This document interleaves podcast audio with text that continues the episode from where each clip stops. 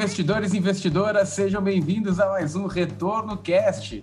Meu nome é Luiz Felipe Vieira e se você não acompanha o mercado, o melhor é seguir o índice. Meu nome é Danilo Ardengue e investir em ETFs é uma maneira de. Calma aí que. Meu nome é Danilo Ardengue e investir em ETF é uma maneira de amenizar os seus vieses. Meu nome é Felipe Medeiros e agradeço aos índices por você ter alguma forma de cobrar o seu gestor por resultados. Muito bom. Show de bola.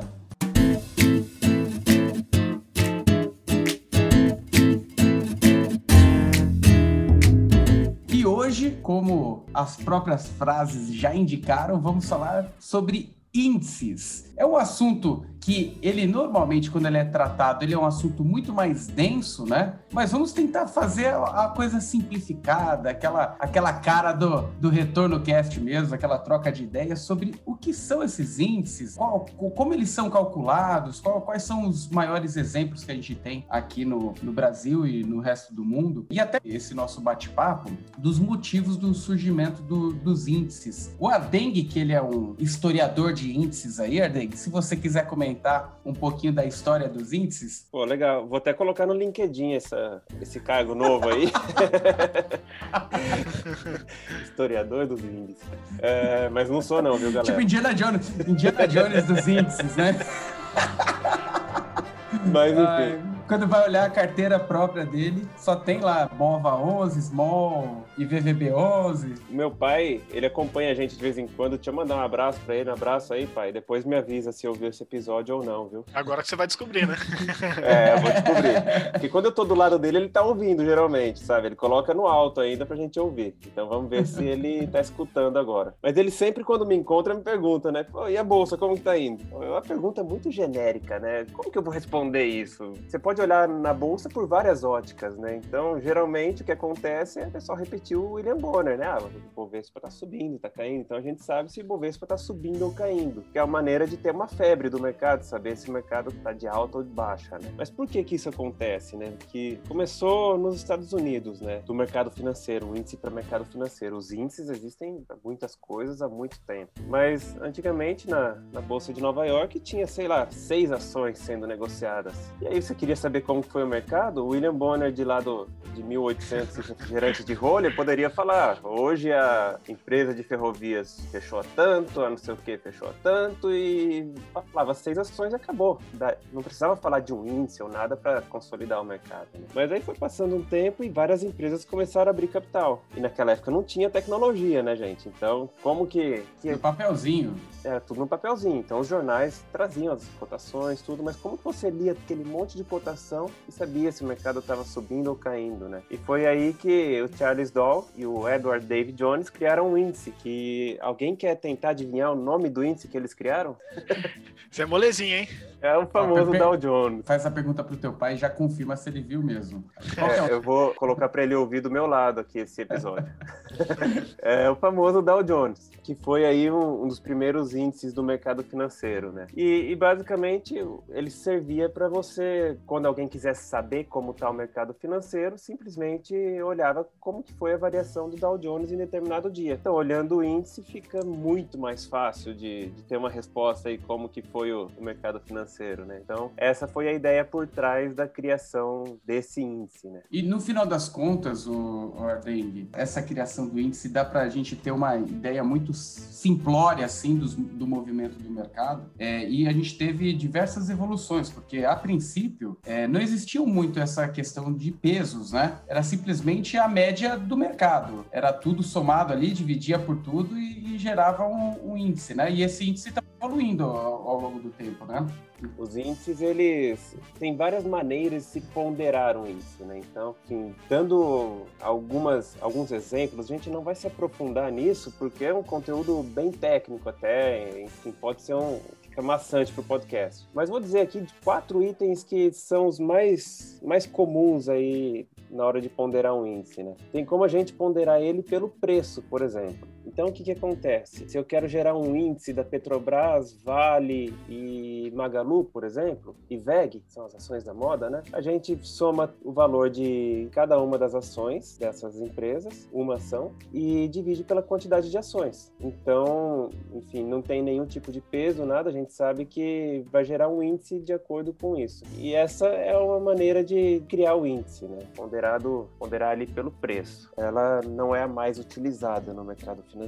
É a do Dow Jones, né? O Dow Jones ele é calculado assim, né? Isso, o Dow Jones é assim e o índice da Bolsa de Tóquio também é assim, Nikkei, Hum. Nikkei 225. É, e eu, eu acho que o, o que é legal, índice por índice, ele, ele teoricamente ele serve para algumas coisas, né? Você, você ter uma representatividade do índice. Olhando para o investidor, né? O índice ele é basicamente aquela referência que o investidor pode colocar como, como benchmark. Eu acho, inclusive, que, que pode ser a, a, a referência mais assertiva a ser utilizado, né? Um índice. Será que eu, que eu passo daquela, daquela média do índice X é, ou, ou, eventualmente eu, eu posso utilizar como, como um parâmetro de tendência de mercado também o índice? Eu acho que essa é a principal função dos índices, né? Pelo menos assim, você olhar para um... Depende, você vai ter diversos tipos de índices que podem ser interessantes para é, contextos diferentes, né? Para carteiras diferentes, objetivos diferentes, né? Então vamos pegar aqui, por exemplo, que você tem lá uma carteira bem diversificada. Então você tem fundo imobiliário, você tem, sei lá, você tem ações, renda fixa, às vezes você tem até ativos reais. Que tipo de índice que poderia ter tanta coisa junta para você acompanhar? Sei lá, você vai comparar com o PIB, vai comparar com a taxa de juros, né? A, a taxa básica de juros da economia. Então você tem que ter algum parâmetro. Agora vamos dizer que, pô, você é um empresário do ramo de construção civil, né? Onde você vai querer comparar quão bem está indo a sua empresa? Você vai comparar lá com o índice de construção civil, o índice lá das empresas de. o índice imobiliário, acho que chama mesmo, né? Que é o índice de, de mercado de construção civil na, na, Bovespa e assim por diante. Então você tem tanto índices mais generalistas para quando você está falando de uma carteira mais abrangente, quanto índices mais específicos, setoriais é, ou até de tipos de ativos específicos. Né? Você tem, por exemplo, índices que são só de títulos de renda fixa, que a Ambima calcula. Você tem títulos de commodities específicas e tem títulos, é, títulos, desculpa, índices de, de títulos como ações e assim por diante. Né? Então acho que a principal função disso é você ter um parâmetro, né? Porque quando você olha para sua carteira, ainda mais quando você está falando de renda variável, principalmente, né? É, sua carteira subiu 5% no, num mês. Isso é bom ou ruim, né? Se você só olha a sua carteira, você não sabe dizer, né? Você vai dizer se ele é bom ou ruim se você tiver algum lugar para comparar, porque na renda variável 5% pode ser muito, pode ser pouco, né? Num mês que o mercado andou de lado ou caiu, você rendeu 5%, você vai se considerar um gênio. Mas num mês que o mercado subiu 10, você vai se considerar, né? Pô, eu sou um loser, né? Todo mundo ganhou mais dinheiro que eu. Então eu acho que a principal função é essa, cara, é ser um, um meio de comparação, um parâmetro para o investidor poder tirar ali, poder saber se ele está na, na, rota correta dos investimentos dele ou não, né? Perfeito. Até a frase que eu coloquei no início, né? Quem não acompanha o mercado, a melhor coisa é de fato seguir o índice, porque diversos investidores ao redor do mundo é, tratam desse assunto e muitos deles falam sobre a questão de é, superar o índice ou perseguir esse índice, né? É, e para a grande maioria é fato que na maior parte das vezes você perde para o índice. Se você tentar vencer ele, você perde para o índice, né? Principalmente em mercados mais líquidos, né? Em mercados menos líquidos, acho, acho que o, o gestor ele ainda tem uma função importante, como o Brasil, por exemplo, né? Acho que é, é mais é, assertivo você ter um cara ali para tocar juntamente com, com, as estratégias do fundo, quantitativo, etc. É, mas em mercados mais líquidos é muito difícil você superar o índice. Inclusive, acho que o Ardeng comentou comigo recente que o próprio Warren Buffett, nos últimos 10 anos, ele não superou o índice. Na carteira dele, não superou o índice de referência. É, nós vamos chegar no momento que os índices eles vão tomar conta de praticamente 100% do mercado. É, até em defesa do Warren Buffett também, imagino que ele não bateu porque ele tá lá com, sentado num monte de caixa, que ele diz que tá tudo caro e não tem o que comprar, né? E o Fed continua inflando os mercados, né? Injeta, injeta, injeta, Sim. então o mercado sendo cada vez mais inflado e ele com caixa dizendo que não tem onde investir, né? Então fica difícil mesmo de bater o mercado dessa forma, né? É, mas não é a primeira vez, né? Até eu vi um pessoal comentando recentemente, desculpas se eu não dei a referência correta, porque eu não lembro onde eu vi, mas que o Warren Buffett no começo do século, né? Lá pela época de, dos anos 2000, fez mais ou menos a mesma coisa. Todo mundo ganha dinheiro lá com as .com e tal, fazendo festa e o Warren Buffett rendendo abaixo do que estava o mercado. Aí começaram a falar: ah, o Warren Buffett perdeu a magia, o Warren Buffett não é mais o mesmo, tá velho, não sabe o que faz, né? E aí veio a crise.com, derreteu o mercado, aquela galera que achou que, tava, que era um gênio começou a perder uma grana. E aí, quando o mercado ficou baratinho, o Warren Buffett foi lá e lavou ali de encher a carteira dele, né? Então talvez ele tá só esperando esse, esse momento de novo. Só que o Fed não ajuda, né? Não para de inflar o negócio, é. talvez ele vai morrer antes de poder comprar mais coisa, né? Bom, continuando aqui, pessoal, é, tem várias metodologias de cálculo do, dos índices, né? Então a gente falou agora há pouco do ponderado pelos preços, e aí o assunto foi indo tal, a gente acabou entendendo. Mas voltando aqui nas metodologias de cálculo, além do índice ponderado pelos preços, a gente tem o índice ponderado por capitalização. E esse é um dos mais utilizados no mercado. Ele é o tipo de índice que se você tivesse, por exemplo, mil reais, é como se dividisse mil reais proporcionalmente nas empresas que estão dentro do índice pelo valor de mercado de cada uma delas. Então, se tem uma empresa que vale 10 milhões, a outra que vale 8 milhões, a empresa de 10 milhões vai ter uma participação um pouco maior do que a de 8. E vai ter uma empresa de 1 milhão, a empresa de 10 milhões tem uma participação 10 vezes maior do que a empresa que vale 1 milhão. Então, essa é a maneira mais comum de se construir um índice no mercado, né? São as grandonas que movimentam o índice, no caso, né? Exato. Vocês têm algum exemplo dessas aí? Cara, eu de cara já lembro do S&P 500, né? Que eu lembro até que as Big Techs lá, né? É, Apple, Amazon, Microsoft e tal, essas daí carregam um percentual insano, assim, do índice, né?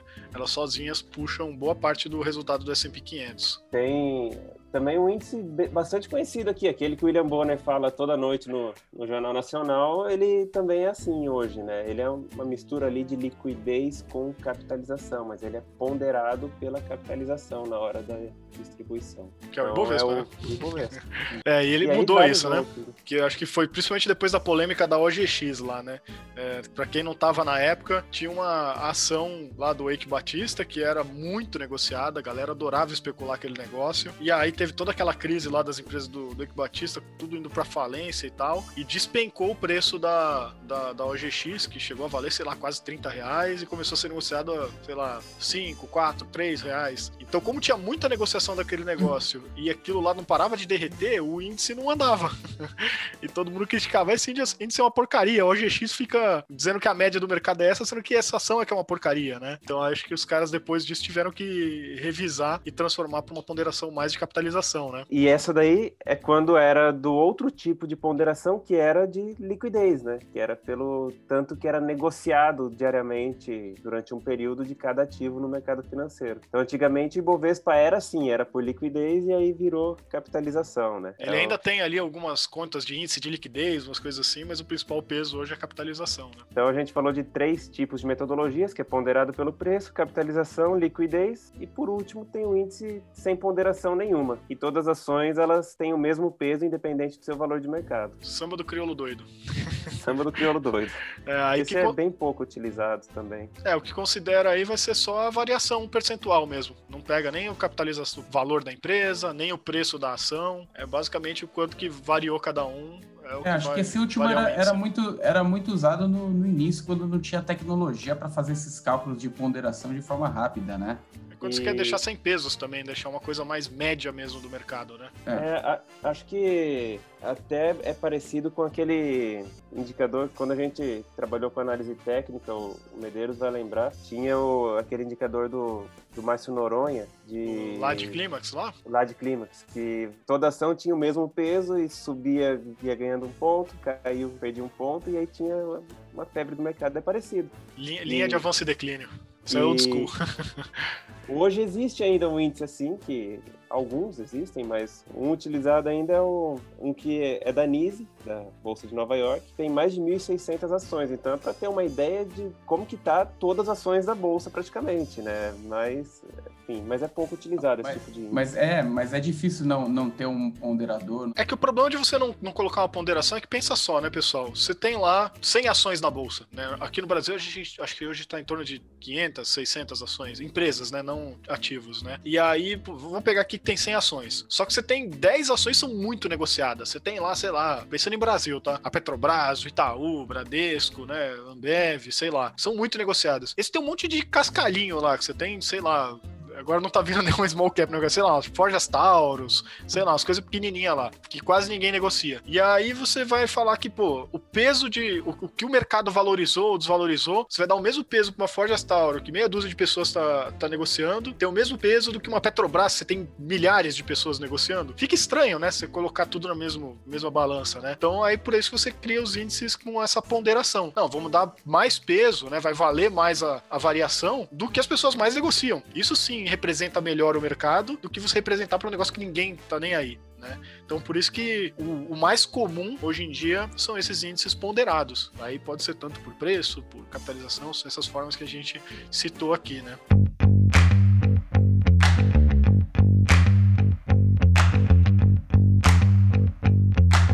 Então, começando agora o segundo bloco, entrar na questão dos exemplos mesmo, né? Do, da prática diária ali do, dos índices. No Brasil, a gente ainda não tem uma grande cesta de, de índices de ETFs, né? É, inclusive, temos promessas grandes aí para o ano de 2021.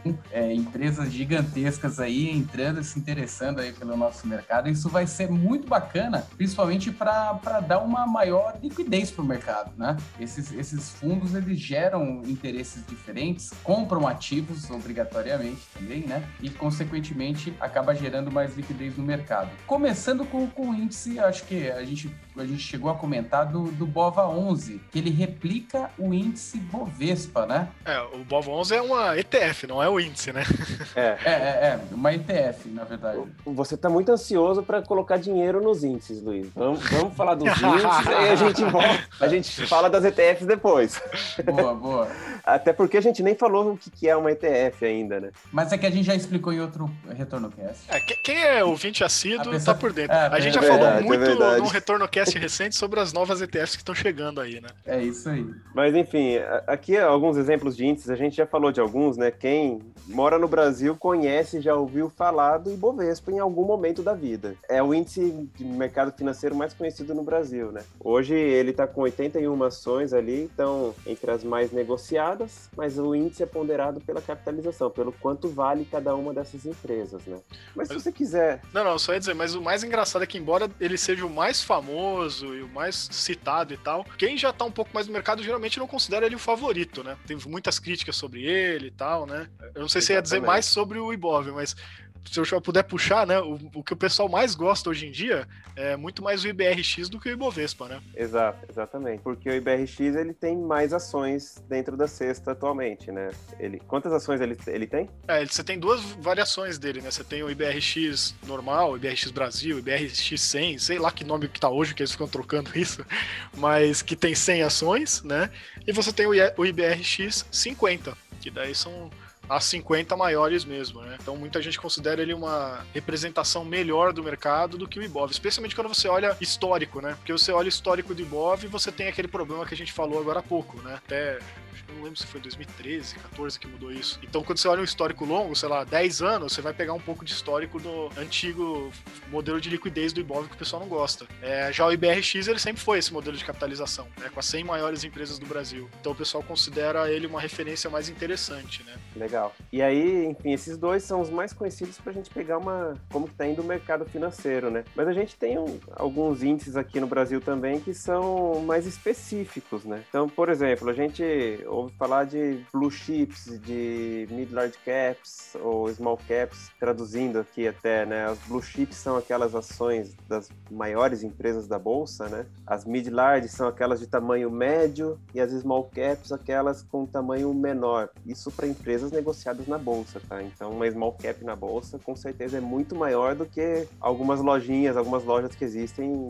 pelo Brasil todo aí, né? Do que várias empresas. É, então, esse eu acho que esses específicos são os assim, eu acho os mais interessantes, embora o principalzão lá, né, seja o BRX, o Ibov, seja muito importante também. Mas porque é por conta daquilo que a gente tava falando no, no primeiro bloco também sobre referência, né? Sei lá, se você tá, você é um investidor de risco, você quer investir lá na Forjas Tauro, porque para você, você, porra, um dia vai porrar aquilo lá, porque o Bolsonaro vai liberar arma para todo mundo, sei lá, não importa. Você tem um motivo que você acha que Forjas Tauro vai, Forjas Taurus vai bombar. Eu nem sei se chama Forjas Taurus, mas acho que hoje em dia é só Taurus, né? eu tô, tô velho, eu sou, daqui a pouco vou começar a chamar chamar. É, mudou, mudou, mudou. É, daqui a pouco vou começar a chamar Gerdau de Cocigo aqui, né? Vale do Rio Doce. Santander de Banespa, né? Vale é. do Rio Doce. Vale do Rio Doce, é verdade. Mas enfim, a, a, Taurus lá, né? Você não vai comparar o rendimento com, da Taurus com o Ibovespa ou com o IBRX e ficar feliz, né? Oh, rendeu igual o Ibov. Você vai ser maluco se você ficar feliz com isso, porque o risco de uma Taurus é muito maior do que o risco de uma Petrobras, de uma Vale, de um Itaú, né? Que é uma empresa pequenininha. Então, na hora que você tem que comparar esse seu investimento, você vai comparar com o índice correto que o Danilo está dizendo ali, né? Como um small cap, que é o que se enquadra uma Taurus. Então, você vai esperar que, como são empresas menores, você, como investidor, vai esperar que é um índice mais volátil. Por quê? É, você vai esperar mais retorno porque você tem mais risco. Senão não faz sentido, né? Então, acho que esses índices específicos são bem interessantes por conta disso, né? Se aumentar o seu risco sem, sem uma possibilidade de aumentar o retorno, é porque está fazendo alguma coisa que tem que ser revista, né? Esses dois índices, né, o Small Caps e o Mid Large Caps, eles servem para você ver como está indo o mercado ali desses, desses padrões de empresas, né? Mas mais do que isso, é, vamos supor que você monte uma estratégia ali que eu quero investir, por exemplo, 50% em ações blue chips, 50% em mid large caps ou 40 em mid large caps e 10% em small caps, que teoricamente é o que tem mais risco ali, né? Como você faz para saber quais empresas são classificadas com cada uma dessas aí? Vai lá no site da B3, olha a composição dos índices que estão lá, as empresas. As empresas elas estão na composição do índice, então fica mais fácil de começar um filtro de buscar essas empresas também, né? Então, enfim, o índice ele não tem só o fator para você comparar o seu investimento, mas você também consegue saber que aquela empresa, por ela estar tá dentro daquele índice, ela se encaixa naqueles fatores, nas regras do índice, né? Então isso é bastante importante na hora de investimento. E aí, assim, Vou dar uma de Luiz aqui e ficar ansioso, mas só vou dar uma palhinha, Tardinho, não briga comigo. É, esse negócio que você falou da composição é muito interessante, né? Porque a composição da carteira dos índices, quem calcula esses índices, não é só a Bovespa, mas esses índices que a gente está citando aqui, quem calcula é a própria Bovespa, coisa de velho de novo, a B3, né? Quem calcula esses índices. Mas a, essa carteira que, que, o, que o Arden está dizendo agora, o Arden, o Danilo, né? Pra quem não sabe, né? É, ela calcula numa carteira teórica. A B3 não vai lá e compra de fato os ativos, né? Então por isso que não dá para você investir no índice. Tem uma forma que é, e é pelas ETFs que a gente vai falar depois. Mas só para aproveitar o gancho aí, você falou da composição do índice. É né? isso aí. Quando você está buscando as empresas para investir, tem vários fatores que alguns investidores olham, né? Então, por exemplo, te interessa saber, Luiz Felipe, quais empresas ali você tem um compromisso com seus acionistas, elas têm um conselho, têm um, cumprem regras determinadas e às vezes vão até além dessas regras, né? elas têm uma governança corporativa que funciona. Te interessa saber isso antes de comprar uma ação de uma empresa? Sem dúvida nenhuma. Então, para isso a gente tem na B3 o índice de governança corporativa. As empresas que compõem esse índice, a gente consegue garantir que elas, pelo menos no passado, elas tiveram esse tipo de estrutura. E a gente espera que essa estrutura ela seja cada vez melhor com o andar do tempo, né? Então, as empresas que fazem parte do índice de governança corporativa são aquelas que têm um conselho, têm diretoria, têm elas não colocar umas aspas aqui que a palavra é feia, né? Mas não sacaneiam o investidor também, não tem um histórico disso ao menos. Aqui pode então... falar, Danilo. Aqui pode? Pode falar, pode, não tem? Aqui, aqui pode tirar um pouquinho esse filtro técnico e entrar na, na, na, no piseiro. Pode ir para o piseiro. Não é brincadeira. Mas o, o, o, o que você falou é importante, até porque se elas não, não mantêm a metodologia, elas podem ser cortadas do índice também, né? O índice ele não é algo estático, né? Essa é uma Exato. questão importante de, de, de, ser tratada. O índice ele é algo dinâmico, que obedece lá as regras e se a empresa não se enquadra na regra, ela simplesmente sai do índice.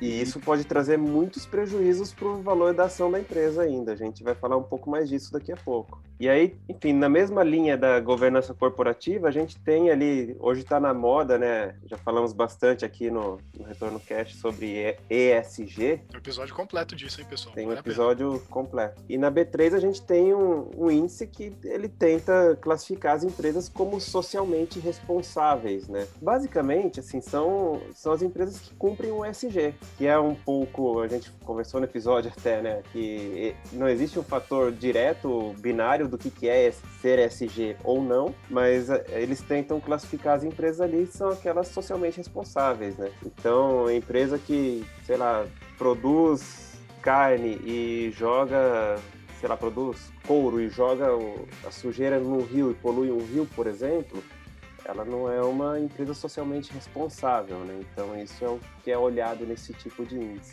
E aí um, um, outro índice muito conhecido também na B3, esse muita gente gosta, principalmente o pessoal de análise funda fundamentalista gosta muito, né? É o conhecido IDIV. Alguém sabe o que é esse índice? Eu, eu, eu. Pode é, falar. Professor, olha para mim, professor. É o nosso querido índice de dividendos, né? Boa, boa. Posso falar? Posso falar? Quem eu, eu? Me escolhe. Agora, uma curiosidade desse índice, né? Vocês imaginam que ele seja, ou como deveria ser a ponderação desse índice? Qual que vocês acham que deveria ser a ponderação desse índice? Capitalização? é o primeiro chute. É... é, aparentemente seria, não? É isso aí. Ele é por capitalização mesmo, igual o Ibovespa. Então pega ali as ações que mais pagaram dividendos nos últimos 24 meses e classifica o peso de cada uma das ações pela capitalização dela. O que traz um valor que não é tão, tão legal para o índice, né? Porque se você quer saber quais as empresas que estão pagando mais dividendos, não adianta ir lá no IDIV e olhar a empresa que tem a maior participação no IDIV, porque ela simplesmente é a maior empresa do IDIV que paga dividendos, que pagou dividendos nesse período. Então é um índice que, enfim, ele tem as suas regras, tudo certinho, mas não é cuidado na hora de escolher uma empresa pagadora de dividendos pelo IDIV, tá? E cuidado também para escolher uma que tem dividendo de alto, porque também tem pegadinha aí, né? É, tem que olhar se tem algum dividendo não recorrente, se tem alguma história aí se o mercado está avaliando da... mal, se o mercado tá avaliando mal a empresa, né? É, e, e tem o, os fã clubes aí também, né? É. Da, da IRB aí que é. foi mal, galera. É, ó, já vão te xingar no Twitter já. Aí, enfim, por último, na Bolsa Brasileira, vocês chegaram até a comentar um pouco antes, mas tem um índice que mostra como tá indo os fundos imobiliários, né? Que é é o IFIX, mas o que eu tinha comentado, na verdade, era o IMOB, né? O, o imobiliário, ah. né? Que é o índice das empresas de, do setor imobiliário. Ah, do setor imobiliário. É, é que tem, tem os índices setoriais na Bovespa também, né? Tem da, o imobiliário, tem o do setor financeiro, é, tem uns lá de materiais básicos, energia elétrica, tem alguns setoriais ali. É interessante. Só que até eu não sei como é que tá a visão da Bovespa sobre isso, porque como a gente está tendo bastante IPO, né? E de setores inéditos aí, talvez, também não sei se já dá para fazer, mas em algum momento vai valer a pena eles lançarem novos índices setoriais, né? Porque os índices que tem são bem antigos, eu acho, né? E cresceu bastante é. o número de empresas aí recentemente. Mas enfim, só para explicar, o IFIX então é o índice de fundos imobiliários, né? E a ponderação de todos esses aqui é a mesma coisa, é pelo valor de mercado das empresas. No caso dos fundos, né? E agora, vamos sair um pouco do Brasil, né? Mas o Dow Jones tem um, o índice ali, assim, é, é, o DDI. Alguém sabe falar direito o nome desse índice aí? O... Ah, chama de é... DJI. o, o, o DJI, ele, ele é aquele índice que a gente falou, que é ponderado pelo preço, né? E, e ele tem uma curiosidade, assim, porque na Bolsa de Nova York tem milhares de empresas, muitas empresas mesmo. Mas esse índice ele pega campeã de cada setor e tem somente 30 ações dentro do índice. Então, quando a gente olha se a bolsa de Nova York está subindo ou caindo, a gente está vendo a febre por 30 ações. 30. É muito pouco, né, gente? Bem pra... enviesado, é. É. E, e aí, enfim, todas as empresas são enormes, algumas delas maior que vários países, inclusive. Enfim, são empresas gigantes, gigantes mesmo. E é o indicador mais antigo que tem na, na Bolsa de Nova York mesmo. É, e Aí... isso, até um parênteses aqui, é, é uma, uma questão legal, porque não existe o certo ou o errado no momento de você fazer, montar um índice, né? É, a questão é, o, o que aquele índice representa, qual a representatividade dele, né? O que, que ele Eu... indica, né? Qual que é a tendência de indicação da, do, do, índice X ou, ou índice Y, né? Exatamente, exatamente. Não existe certo ou errado, só tem que ser feito com as regras claras, né? Explicando o que, que é cada um. Né? Basicamente é isso. Aí um outro muito conhecido no mundo é o S&P 500, né? Que esse daí é difícil de saber quantas empresas tem nele, né?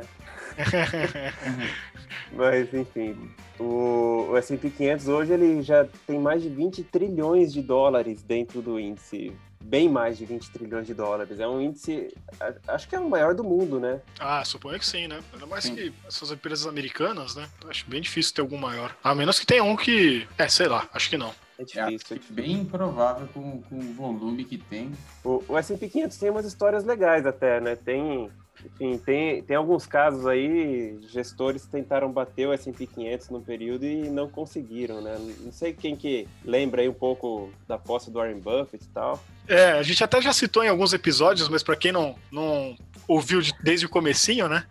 O Warren Buffett fez uma aposta por 10 anos, né? Se eu não me engano, foi em 2009, que ele combinou com. Foi por aí. É, que ele combinou assim que, olha, ele ia escolher uma cesta de ETFs, então que investem em índices, né? Principalmente o, o SP 500, e ia deixar o, os é, gestores fazerem uma cesta também de fundos ativos, enfim, fazer uma gestão mais ativa para ver quem consegue bater o mercado. E aí ele disse: quem ganhasse, se alguém ganhasse, batesse ele, ele ia pagar acho que um milhão de dólares para essa pessoa que bateu ele. Eu acho que no foram muitos gestores que quiseram encarar o Warren Buffett, não. Teve alguns ali. E ele fez em 2009. Teve só um que topou, cara. Talvez fosse uns três. Mas é. teve poucos, poucos que quiseram encarar o Warren Buffett. E entraram na briga ali, né? Em 2009 ele fez essa aposta. Em 2019 chegou lá o resultado. E realmente ninguém conseguiu bater ele só seguindo o índice. Né? Não o Warren Buffett com investimentos dele, só a carteira de índice do Warren Buffett, né? Então, para ver como realmente, mesmo você sendo um gestor profissional, quando você está num mercado mais eficiente como é os Estados Unidos, né? Muita gente olhando, muitas variáveis, algoritmos cada vez mais complexos e sofisticados é, competindo com você e tal, vai ficando cada vez mais difícil você bater o mercado. Então, acho que isso mostra bem assim como aquilo que foi dito lá no começo, acho que até foi a frase do Luiz ou do Ardengue, não lembro, que se você não é um cara que acompanha o mercado, é, às vezes é melhor você só ficar feliz de ter o retorno de um índice, em vez de ficar tentando bater o mercado, porque é muito difícil, eu, especialmente o mercado americano. Oh, foi mal, deu crédito errado. Foi eu. A minha foi que não tem viés, o índice tira o seu viés, né, de, de investidor. Que geralmente os investidores eles querem vender na baixa e, e comprar na alta. Quando está na euforia, o investidor médio está comprando. E quando está lá na baixa, ele acha que é o fim do mundo, ele tenta, ele quer vender tudo, né? Então, se você investe no índice, você tira esse viés dos seus investimentos, né?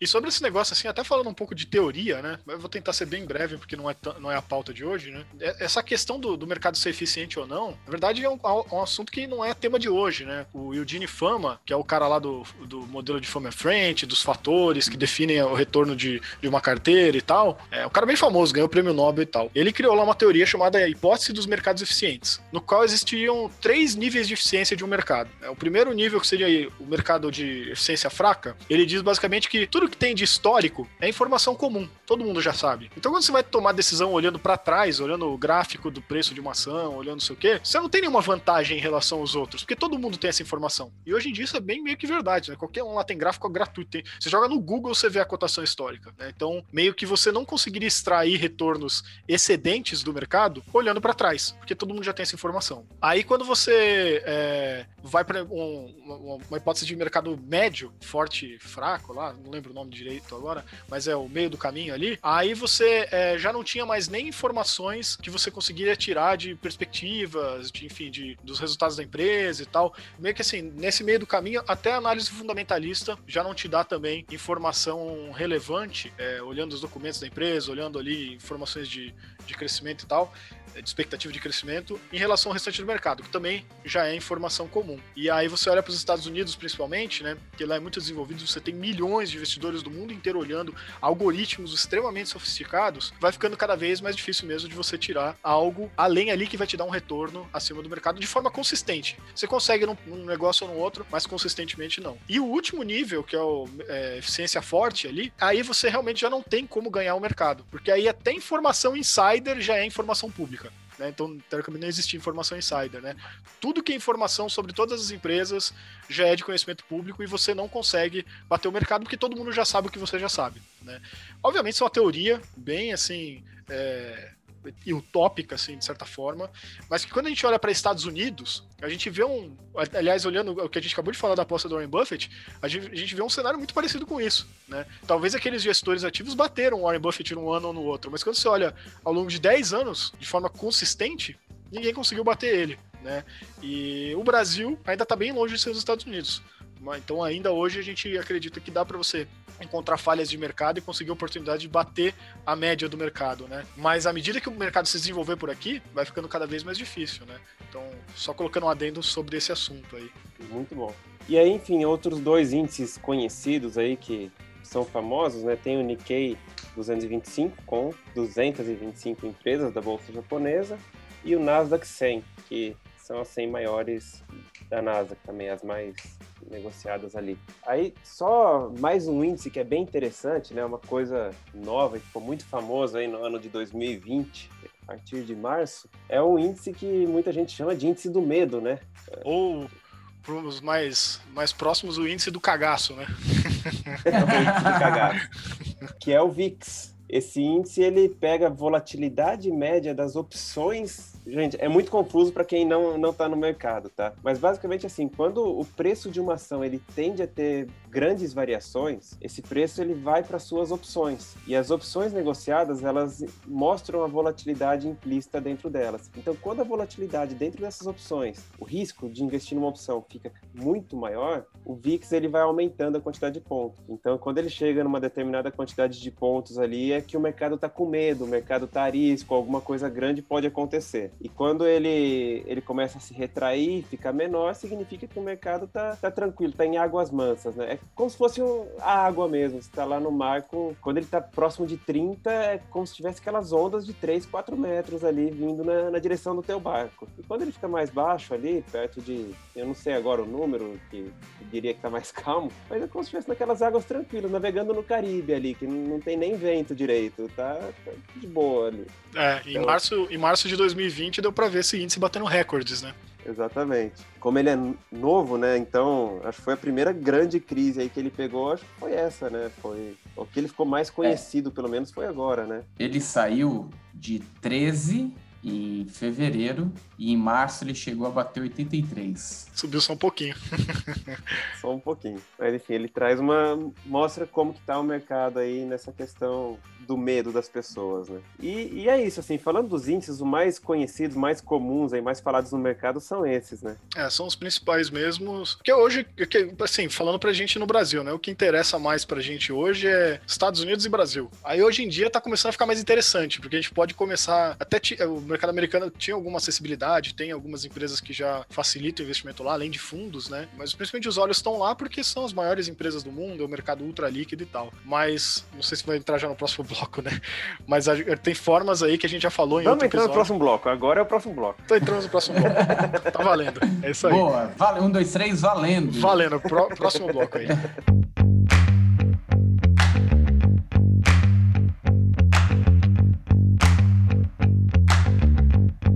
É, bloco 3, eu acho. Mas enfim, que são as ETFs que a gente comentou re recentemente no episódio aí do Retorno Cast, que estão abrindo as portas do mundo para todo mundo, pessoal. Isso é muito legal, porque assim, além de o próprio investimento nos Estados Unidos estar tá cada vez mais fácil, abriu as portas de Europa, Ásia, né? Sei lá, acho que talvez, acho que tem até a África do Sul, então até a África estão com possibilidades de investimento aí. Então, meio que tá acabando as barreiras de você ter que ficar focado nas empresas de sempre aqui do Brasil, né? E alguns dizem que para os próximos 20 anos a África é a bola da vez, né? É, o último continente que falta aí para se, se desenvolver, né? Pô, a gente já se desenvolveu então? É, não, verdade. A, a América do Sul, a América do Sul talvez vai ficar depois da África, porque aqui é brincadeira como os caras gostam de. Nossa, aqui eles são profissionais em fazer economia não ir para frente, né, cara? Mas, mas eu acho que pode colocar naquele ambiente que é possivelmente mais democrático, né? A América do Sul. Vamos dizer que ele é mais democrático. A África ainda tem muito a ser. Tem, esbravada nesse sentido, né? E é, é, bem assim, você tá falando na média, né? Porque nem é, isso é, na América média, do Sul. Na média, é, na média. Não é, Nossa senhora. O que salva a, aqui é o Chile. Página, e mesmo assim o Chile teve a... um monte, monte de treta aí nos últimos anos, então. É, até a segunda página é, é isso, mas. mas o tema é mais complexo, acho que, acho que vai uns três retorno cast para falar disso, né? É. a prática para o investidor mesmo, né? A gente falou de, de várias questões antes aí em relação ao mercado. E no, no final, para que, que serve tudo isso aí, né? Esse bolo de coisa que foi falado, de, de possibilidades de referência. E, e co, como que eu coloco com a finalidade de ou manter meu patrimônio, ou ganhar dinheiro por isso? É possível fazer isso? Não é? E aí vem, vem as questões, né? Tipo, eu vou lá, olho o índice Bovespa, pô, legal, quero investir nas ações do índice Bovespa. vou comprar as ações aqui na proporção do índice Bovespa. Mas eu tô começando a investir agora, eu tô aqui com um valor de mil reais. Com mil reais você não vai conseguir comprar nada das ações do índice Bovespa. Ele não consegue nem comprar uma de cada, praticamente. Não, não consegue, não consegue comprar nenhuma de cada. Então, não tem como investir no índice Bovespa se for dessa maneira para o pequeno investidor, né? Os grandes investidores com um patrimônio grande, acima de alguns milhões de, de reais ali, até conseguem fazer uma distribuição se eles quiserem tal, seguindo o índice Bovespa ali. Mas para o investidor médio é mais difícil. E aí surgem os papéis que negociam esses índices, né? Montam uma cesta das ações, como se fosse um investidor gigante, é um fundo gigante. Ele vai lá, compra essas ações e distribui através de cotas na própria bolsa, que são os chamados ETFs, ou fundos negociados na bolsa, né? E aí que, enfim, como é um fundo passivo, o custo de gestão dele é menor, o custo, todos os custos para se manter um fundo desse é menor também. Então é por isso que as ETFs elas têm sido muito, é, os investidores no geral têm olhado muito para as ETFs. Então assim, para você investidor ali que está com com mil reais, por exemplo, e quer investir no índice Bovespa, é só chegar lá no, na sua corretora, abrir o home broker e comprar um ativo chamado BOVA11, que ele é uma ETF atrelada ao índice Bovespa. Né? Ela compra cesta de ações do índice Bovespa. E aí, deixa eu trazer uma curiosidade, até algumas coisas legais que aconteceram recente, né? Uma ETF, ela replica exatamente um índice. Então, lembra que eu falei que o fato de uma empresa sair de um determinado índice pode diminuir, mudar muito o valor de mercado dela? É porque é o seguinte, quando esses índices compram, eles não ficam negociando essas ações o tempo todo também. Ele fica segurando e a tendência é que as ações das empresas continuem subindo, porque tem muito mais gente comprando. Quando ele sai, uma ação sai de um índice, o próprio índice, as próprias ETFs ETFs que estão atreladas a esse índice têm que vender aquela ação. E recentemente a gente teve um caso que ficou muito famoso, que hoje é uma das, não sei se é a maior empresa, está entre as maiores empresas do mundo aí, né? A Tesla, ela conseguiu entrar no S&P 500 pelas regras do índice S&P 500. E ao entrar no S&P 500, muita gente estava vendido, apostando que a Tesla ia cair e tal. Mas mesmo essas pessoas vendidas, assim que a Tesla entrou no índice, falaram: não, eu não vou continuar vendido nessa ação agora. Poucas pessoas continuaram vendidas, porque vai ter muito fundo passivo, bilhões e bilhões de dólares, que vão estar tá comprando participação nessa ação nesse momento aqui. Então a tendência é que, pelo menos no curto prazo, agora que ela está entrando no índice, ela continue subindo muito mais. Então foi o que aconteceu, né? Um movimento de manada quase que todos os fundos passivos ali que tem regras que, enfim, comprariam esse tipo de ação passaram a comprar a ação da Tesla quase que ao mesmo tempo. Causa uma distorção muitas vezes no mercado, né? É, o Michael Burry já estava assustado com isso há um tempinho mesmo. A gente até comentou sobre isso em algum episódio antigo, mas agora não vou lembrar, pessoal. Esses... Minha memória já não é grandes coisas, aí lembrar de cada episódio vocês judiam de mim, né? Aliás, aí, só assim, sobre, falando sobre as ETFs de, de BOV, tá, pessoal? Quem quiser saber mais, a gente tem hoje três, não sei quando você está ouvindo esse episódio, tá? Mas no momento que a gente está gravando, a gente tem três ETFs principais de BOV, tá? Que é o BOVA 11, que o Danilo comentou. Tem a BOVV, dois Vs, né? 11. E a BOVB11. Você quer saber qual que é a melhor, mais interessante? A gente vai encher mais esse, esse episódio aqui de coisa técnica. Então você faz o seguinte: entra no Google, digita melhor ETF Ibovespa mais retorno. Se você não digitar mais retorno, você também encontra a gente, mas assim é certeza que você encontra o nosso texto, onde a gente explica o que, que como que funciona cada uma delas. E aí você escolhe a que você quiser. É, aí, enfim, do mesmo jeito que a gente tem os outros índices, small caps, governança, dividendos, dividendos cada um tem a sua ETF específica, né? Então, você pode comprar uma cesta de small caps pelo ativo Small 11. Pode investir nas empresas de governança. Ah, só quero investir em empresas que têm uma boa governança. Pode comprar um, uma ETF de governança também, que é o Gov 11. E se quiser investir nas empresas de dividendos, tem o Divo 11 também, né? Que são dos mais conhecidos que a gente falou. Tem mais alguns ainda, não sei, Felipe quer comentar aí, o Luiz Felipe? Não, acho que são, são os principais. O BOVA 11, VVB 11, Small 11, o XFIX, o índice dos fundos imobiliários. É, acho que esses, inclusive, são os mais negociados aqui, né?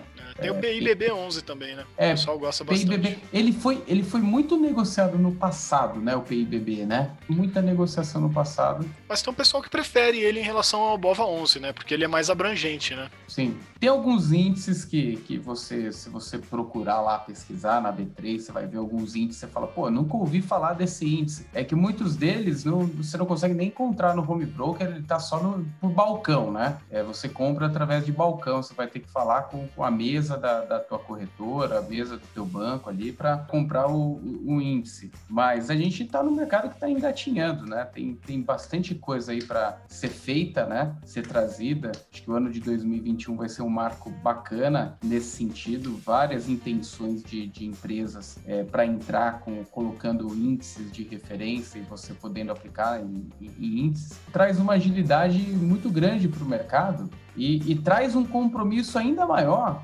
ativa. E com isso, as pessoas que trabalham de forma ativa vão ter que se virar também para te entregar valor, né? Uma vez que esse, esse cara que está trazendo gestão ativa tá te cobrando mais por isso, porque você vai ser cobrado mais por isso, tá? Tem a gestão ativa, você é, você é cobrado mais por isso, mais administração é, você fazendo uma comparação e ver que a gestão passiva te agrega mais valor, te gera mais resultado no longo prazo, para que, que você vai ficar numa gestão ativa? Então, isso vai fazer um movimento importante aí no mercado, no meu ponto de vista, e vai trazer é, realmente a, a, grandes especialistas aí na área de, de perseguir aí os grandes índices ao redor do mundo. E é mais um ponto importante para diversificação de carteira, né? É, até pouco tempo atrás a gente não conseguia investir nem no mercado chinês. Hoje a gente tem pelo menos três veículos diferentes que investem lá. E esse mercado tá, tá tanto para aquecer, que lá fora já é gigantesco, mas aqui no Brasil, né, que além da BlackRock trazendo um monte de ETF, a gente já tá vendo aí a XP, que querendo ou não, hoje é um dos maiores players aí do mercado brasileiro, também entrando nessa briga, né? Já lançou o XFix 11, acho que tem um de renda fixa também, eu não lembro. É, não lembro se foi a XP que lançou um de renda fixa também,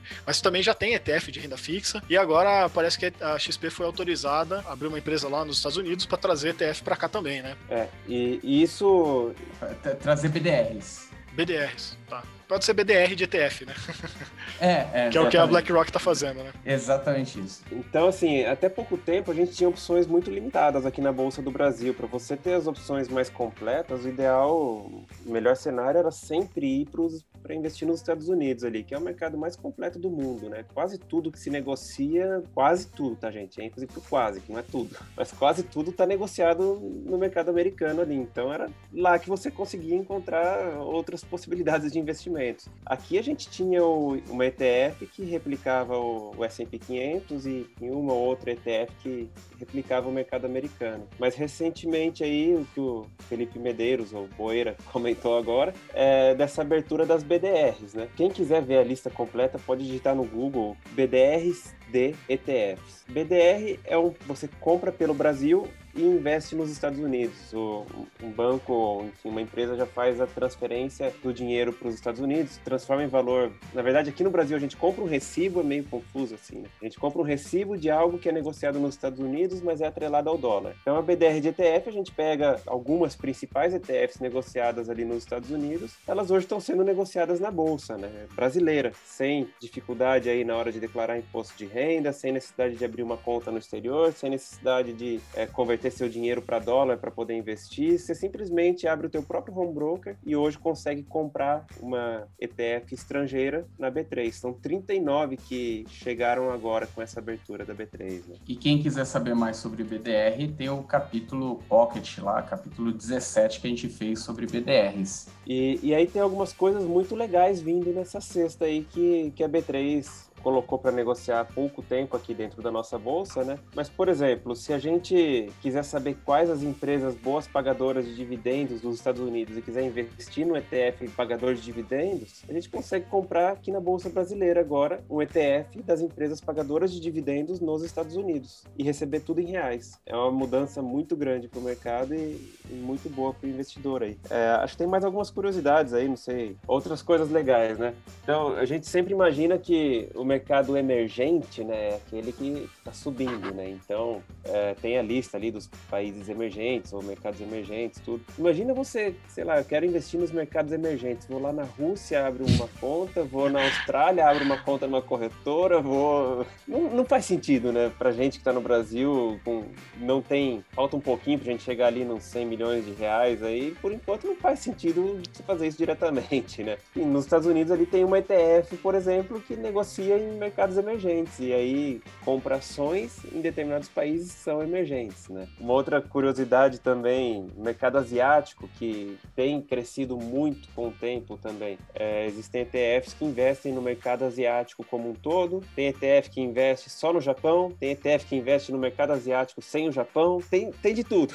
Até porque o Japão puxa para baixo o retorno, né? Então tira o Japão, eu quero só Índia, Coreia do Sul, China, né? Deixa o Japão para lá, né?